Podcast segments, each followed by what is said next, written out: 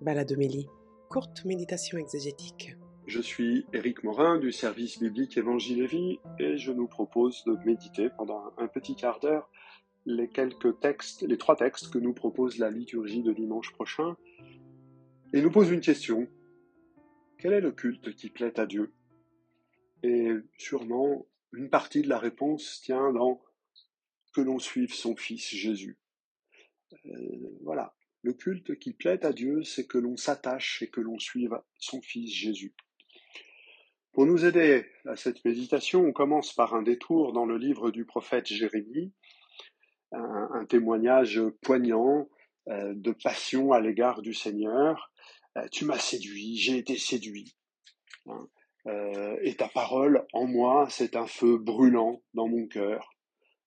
voilà, mais au milieu de ces deux affirmations passionnées, amoureuses, pourrait-on dire, à l'égard du Seigneur Dieu et de sa parole, le prophète Jérémie témoigne que la vie de prophète, c'est quand même pas une sinécure. Lui, il aurait voulu rester tranquille, mais justement, cette parole pour laquelle il est passionné, il ne peut pas ne pas la dire. C'est plus fort que lui. Et ça lui cause tous les soucis du monde. Alors, ils ne nous sont pas résumés à cet endroit-là, mais on les connaît assez facilement par la lecture du livre. Il y a d'abord la famille de Jérémie, ses frères vraisemblablement. Pourquoi? Parce que euh, cette famille, euh, la famille de Jérémie habite dans un petit village au nord-est de Jérusalem, et c'est une famille sacerdotale.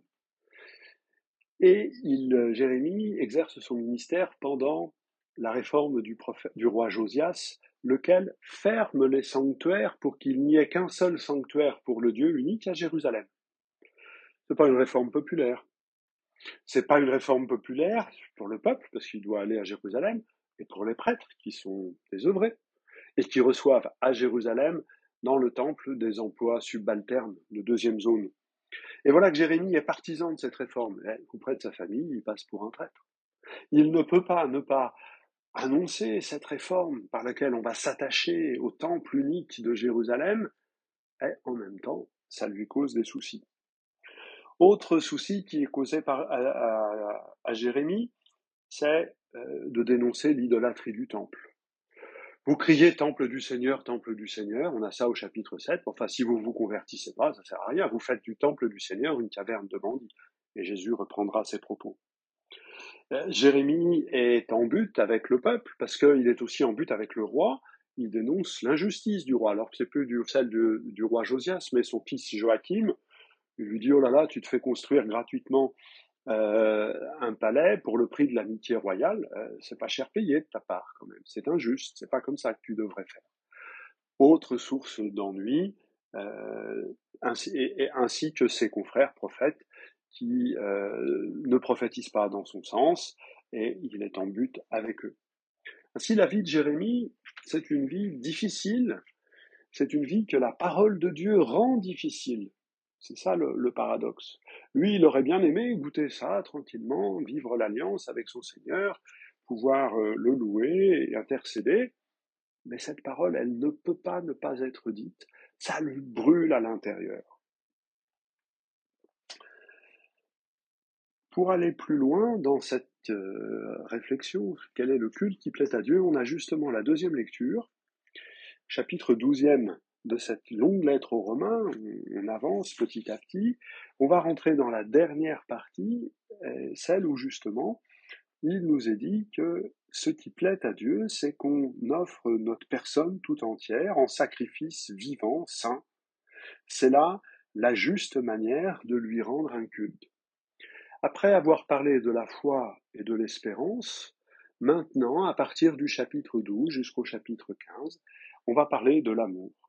Euh, l'évangile, l'annonce de l'évangile provoque la foi, provoque l'espérance, mais appelle à aimer. Aimer, euh, c'est euh, le culte qui plaît à Dieu. La juste manière de rendre le culte à Dieu, littéralement, on traduit parfois le culte spirituel, c'est le culte qui qui compte aux yeux de Dieu. C'est ça le, la meilleure traduction, je, je, pense. Et ce, ce, qui compte aux yeux de Dieu, ce qui l'émerveille, ce qui a du prix à ses yeux, c'est que nous laissions l'Évangile transformer notre vie, notre manière de penser, pour connaître quelle est la volonté et faire ce que Dieu attend de nous. Culte qui compte aux yeux de Dieu, c'est que notre vie tout entière dise cette transformation euh, que l'Évangile est capable de produire en nous. Euh, la thèse de la lettre aux Romains au chapitre 1, c'est de dire l'Évangile est une puissance, une force qui transforme le monde en suscitant la foi, en provoquant l'espérance et en permettant l'amour. On insistera davantage sur l'amour euh, la semaine prochaine avec l'extrait du chapitre 13 que nous entendrons, mais euh, là, au début du chapitre 12, il n'est pas possible, le premier lieu, pardon, euh, le premier lieu où l'amour, où l'évangile va pouvoir exprimer sa puissance et sa justice, c'est nos corps, c'est notre personne tout entière. Ça ne sert à rien d'espérer que Dieu transforme le monde et la création. On a médité sur ces choses-là euh, les dimanches précédents. Mais si on ne commence pas par vouloir que ça transforme nos vies, et pour ça, ça va obliger à regarder une autre manière de penser, une autre manière de voir les choses, une autre manière de comprendre le monde. S'il est créé par le Dieu unique, s'il est voulu par le Père, s'il est sauvé par le Fils, s'il est irrigué par la puissance de l'Esprit Saint, alors je ne peux pas regarder le monde comme je le regarde jusqu'à présent. L'Évangile va nous mettre en avant cette exigence de la suite du Christ, et c'est-à-dire peut-être comme définition du culte qui plaît à Dieu, qu'en suivant le Christ, on puisse justement se laisser transformer. Et il y a un bel exemple de quelqu'un qui doit se faire transformer, c'est Simon. Simon Pierre, celui-là même qui vient de professer la foi. L'évangile que nous professons ce dimanche est celui qui suit immédiatement celui de dimanche dernier, après la profession de foi de Pierre, après la bénédiction que Jésus adresse à Pierre, heureux es-tu, Simon, fils de Jonas, il commence à dire à ses disciples qu'il lui faut monter à Jérusalem. Il annonce sa passion et sa résurrection. Et Pierre dit, ça c'est pas possible. Arrêtons-nous d'abord un instant sur euh, cette annonce de Jésus. C'est d'abord un acte de lucidité. S'il va à Jérusalem, c'est comme ça que ça va se finir. il suffit de regarder la situation. Il ne manque que une chose pour que l'on arrête Jésus et qu'on le condamne, c'est que toutes les oppositions qu'il a rencontrées se coalisent contre lui. Et c'est ce qui va se produire à Jérusalem. Euh, à un moment, par, on ne sait par quel euh, élément, mais bon, c'est le mystère du mal. À un moment, tous ceux qui ne sont pas d'accord avec Jésus vont s'unir contre lui. Et ça, c'est pas sorcier à deviner. Mais ce qui s'est produit pendant tout ce temps où Jésus était pas en Galilée, mais à l'étranger, autour, à tourner autour, eh ben, c'est qu'il a médité. La mort de Jean-Baptiste est devenue pour Jésus un signe que le Père lui adresse. Celui qui annonce le royaume doit aussi euh, donner sa vie. Voilà. Euh, la mort de Jean-Baptiste a sûrement été un élément par lequel Jésus a compris qu'il lui fallait monter à Jérusalem, euh, livrer sa vie et, qu'il serait relevé d'entre les morts. Il y a dans cette réflexion, dans cette méditation de Jésus qui aboutissent à cette décision, il y a également la méditation des Écritures, hein, les poèmes du, du serviteur dans le livre d'Isaïe sûrement ont-ils inspiré Jésus, Ici ou là, on y voit clairement quelques allusions. Pierre réagit en disant non, ça se passe pas comme ça, parce que le Messie, c'est pas quelqu'un qui meurt sur la croix. Le Messie, c'est pas quelqu'un qui donne sa vie. Le Messie, c'est quelqu'un qui donne la vie.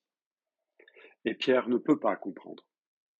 Euh, Paul le dit autrement, c'est l'expérience que lui-même a faite quand il était, quand il était Saül, euh, Messie crucifié, Scandale pour les Juifs, folie pour les Mayens. C'est pas possible que celui qui donne la bénédiction passe par être euh, cette, malédiction de la mort. Les propos de Jésus à l'égard de Pierre sont d'une force euh, euh, inouïe. Passe derrière moi, Satan. C'est exactement la même chose qu'il avait dit dans les tentations. En fait, Pierre est une figure de tentation à ce moment-là. Est-ce que le Messie pourrait s'épargner la mort Et en fait, il ne s'épargne pas la mort parce qu'il veut rejoindre dans la mort toute l'humanité pour à tous donner la vie. Une phrase euh, que je dis fréquemment, pardonnez-moi, euh, Jésus meurt pour nous ressusciter avec lui.